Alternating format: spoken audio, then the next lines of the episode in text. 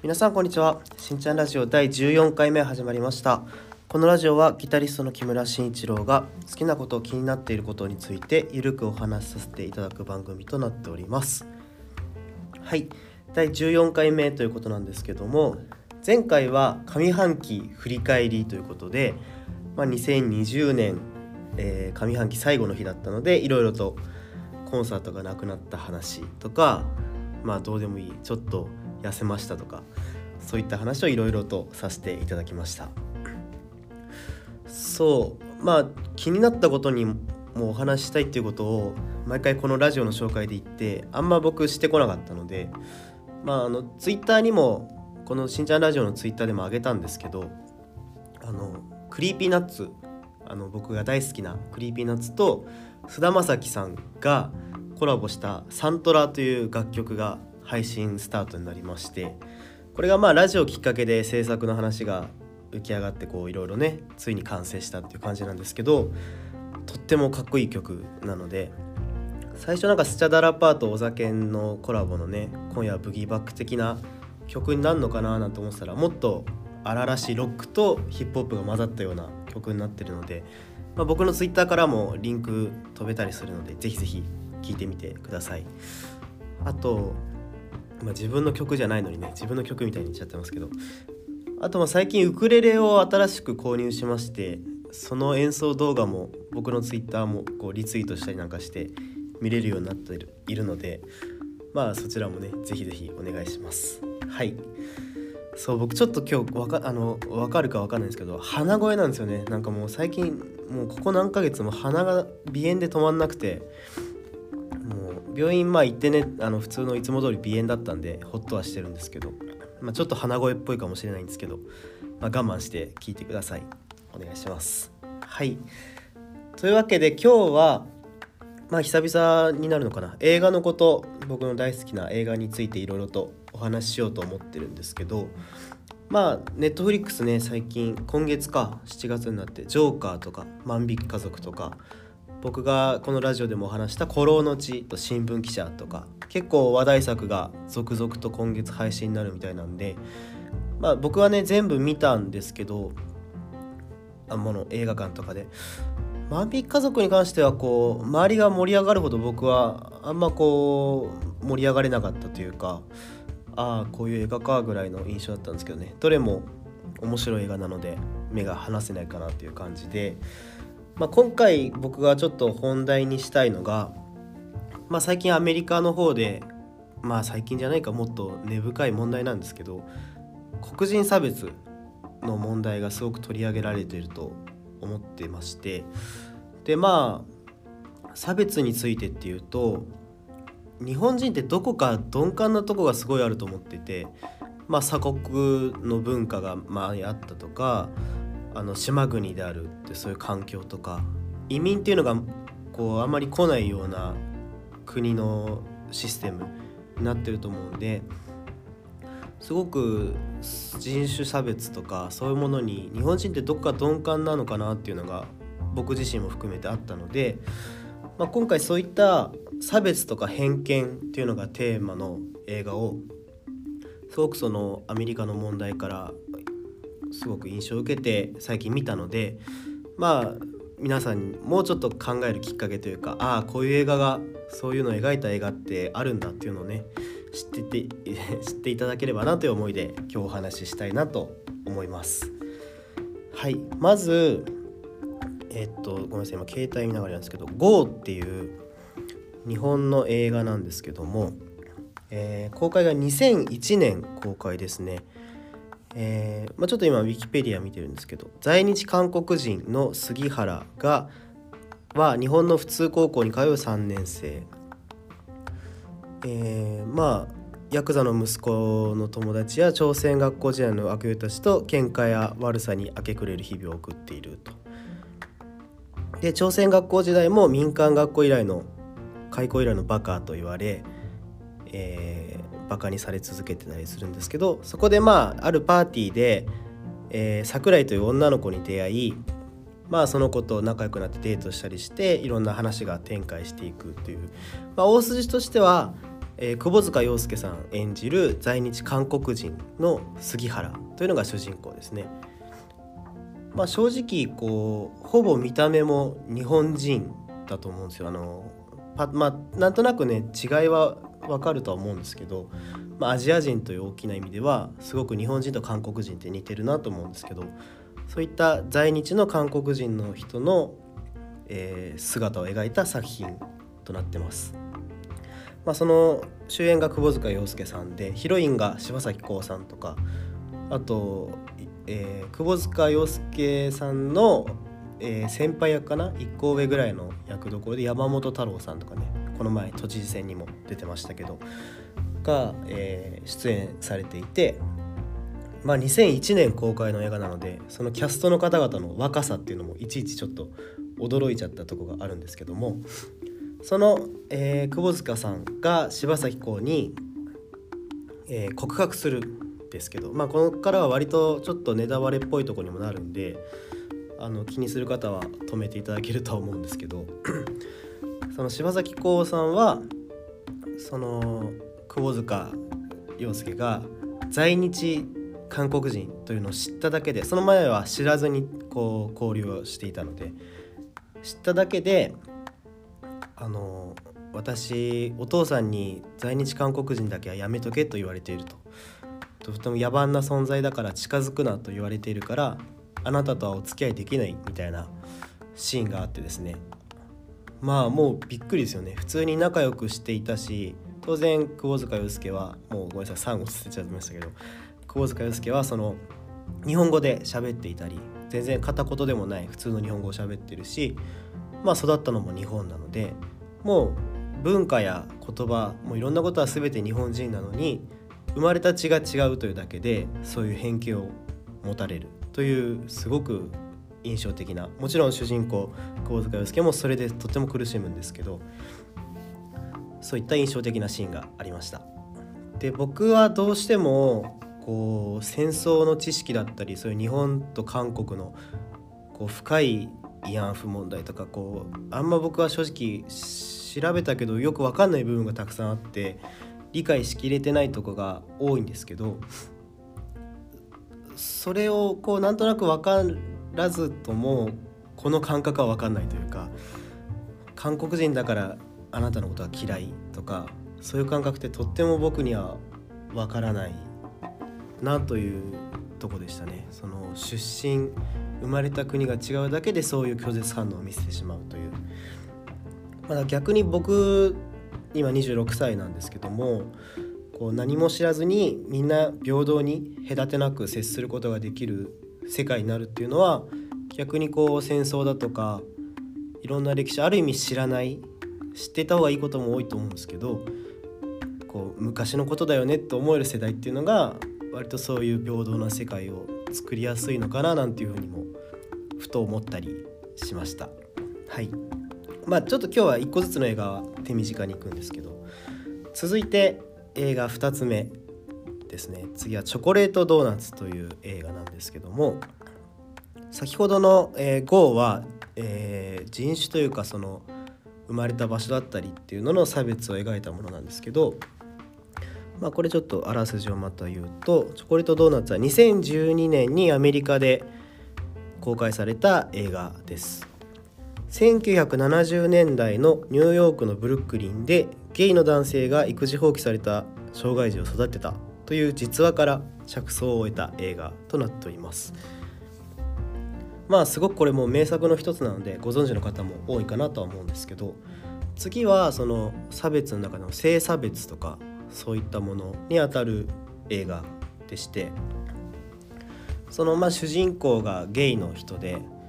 えー、まあ、パートナーを見つけてその男性2人で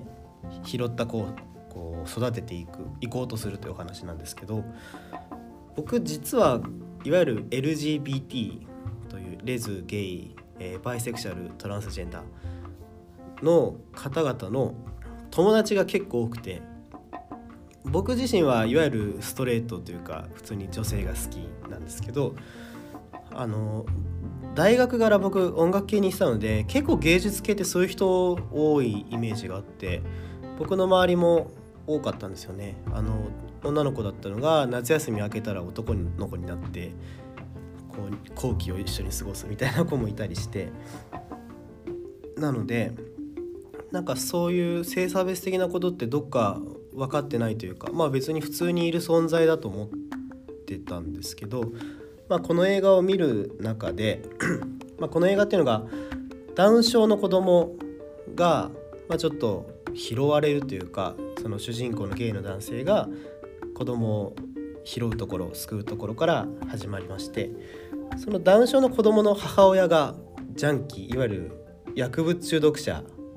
の人でそのすぐ捕まるんですよね警察に捕まっちゃう。でその拾ったゲイの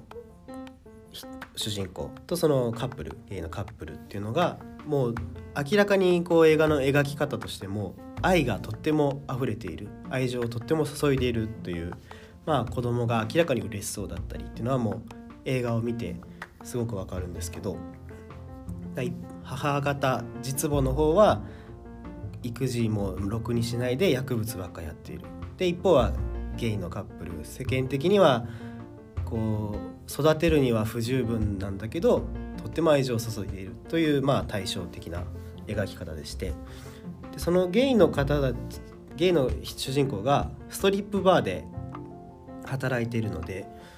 まあ子供にとってはとても不適切なんじゃないかとかそういう言葉が裁判の中でこう出てきましてでいわゆる普通の仕事会社勤めをしている人とかまあ風俗じゃないというかね、まあ、普通の仕事って僕も普通ではないので難しい表現なんですけど普通の仕事をしている人にはあの向けられない言葉子供にとって不適切な仕事なんてこの世にあるのかっていうのをね改めて考えさせられた映画だったりしまして。そう。その今はね少しこういろんな人を寛容に受けられるように良くなったかもしれないですけど法や社会とか周りの目っていうのはあんまり変わってないのかなってという気がするというかそういう僕は友達がそういう方が多い分改めて考えさせられた映画の一つです「チョコレートドーナツ」。そうなんですよね。そのまあダウン症だからこう知能が低いとかそういう描き方は全くしてないんですけどまあ実際にダウン症だったからそういう子供を選んだということなんだと思うんですけど、まあ、映画のこう筋で言っちゃうと母親ってすごくもう裁判的には有利なので母親が私の家に連れ戻すっていうんですよね。で連れ戻してたら母親はまた廊下に子供を立たしてちょっと私薬打ってるわっていうような感じの子供がとっても悲しそうにしているっていう一面もあったりしてもちろん実母が大事なのは分かりますけどそれを保護する母親もあの保護をお願いしますというように書類は書いたんですけどね一時期。そのゲイだからという理由で子供に不適切だと言われ明らかに愛情を注いでいるのにこう子供を預けられない法社会。っていうのの難しさっていうのをすごくこう見てて痛く気持ちがね痛くなった映画です。まあ結構印象的な映画なので面白いと思います。はいここまで GO とチョコレートドーナツと話しましたがまあ最後ちょっとこれはあんま内容には触れないようにしようと思ってるんですけど「あなたに触らせて」という映画がありましてこちらが公開が2017年公開スペインの映画だったかな。が、えー、まあ、これはですね解説。体の一部が他人と異なる人々に降りかかる冷たい現実や世間との距離感を、えー、ピンクとパープルのパステルカラーで彩ったファンタジックな映像で描いた異色のダークコメディということでこれはいわゆるさっきはまあ人種的な差別と性差別とでこの映画に関しては「あなたに触らせて」の映画に関してはあの体や心っていうのがいわゆる一般のではないという人たちを描いた話でして、まあ、どんな登場人物が出てくるかっていうと、えー、両目をもともと持ってない人もう目が塞がっちゃってる人とかえっ、と口とこう肛門お尻が逆になっちゃってる。だからいわゆる口の部分にお尻がついちゃってるような人がいたりあと自分の足がすごくいらないなと思っちゃう。人魚になりたい。というなんかある本当にあるみたいなんですよね。その病気の名前忘れちゃったんですけど。いう人だったりとか。まあものすごく太ってる。ものすごくちっちゃい人。とか。そういう人たちがたくさん出てくる。その中で人付き合いだったりいろんなことで葛藤していくっていうのが描かれているんですけど。大体こういう映画のストーリーってなんとなくイメージで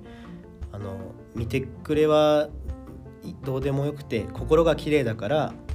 心が綺麗だったらみんないいよねっていうラストが多いイメージがあるんですけど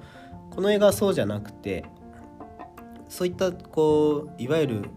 この映画美醜美しいに見にくい美醜を描いてるのでもう見た目が綺麗だろうが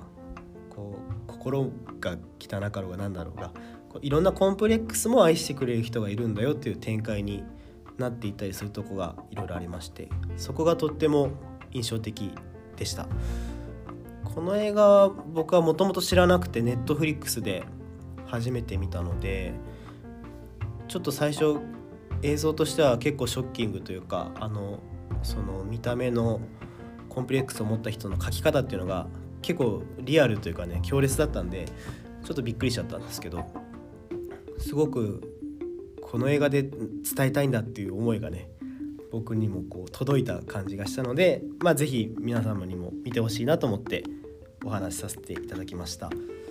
そう。まあ自分自身まあこれは映画の話を超えて僕の話なんですけどまああの身長が低いとかねそういう顔をこうしたいとかそういうコンプレックスはいくらでもあるんですけど僕アトピーがあってあの今もうバレン言わなきゃ分かんないぐらいちょっと落ち着いたり明らかに顔が赤くなったりとかもう日によって全然変わっちゃうんであのまあ落ち着いてる時は全然バレないんですけど中学校の時にこう腕がちょっと痒くてかいてて血が出てちょっとかさぶたになったりするんですけどそうするとなんかそんな仲良くもないやつが「うわ汚ね」って言われたことがあってうわなんか向こうは多分傷つける気もないし僕を貶めようとして言った言葉じゃないと思うんですけどすごく僕は今もその表情とか言われた場所とか鮮明に覚えていてまあこれも一個のコンプレックスね。まあ皆さんいろいろ抱えてることはたくさんあると思うんで共感できる人とそうでない人もたくさんいると思うんですけどそういったまあ人の立場に立っていろいろ考えられたらまたいろんなものの見方映画だったりね変わるのかなと思って、まあ、今日はそういう差別を描いた映画についてお話しさせていただきました。はい。まあちょっと重いテーマですけど映画としてはどれもすごく面白いのであの何の気なしに見ても十分楽しめる映画だと思うのでぜひぜひおすすめです。はい。じゃあ今日はそんな感じですかね。このしんちゃんラジオ、えー、毎週火曜日19時に配信しておりますのでご視聴よろしくお願いいたします。あと SNS、Twitter、Instagram やっておりますのでフォローをお願いします。あとメッセージが送れるようになってるので、えー、質問やご意見バリ雑言でもあの Twitter のリプライとかあのハッシュタグとかでももちろんこう見れるのでどういった形でもいいので是非メッセージいただけると嬉しいです。それでは今日ここまで。さよなら。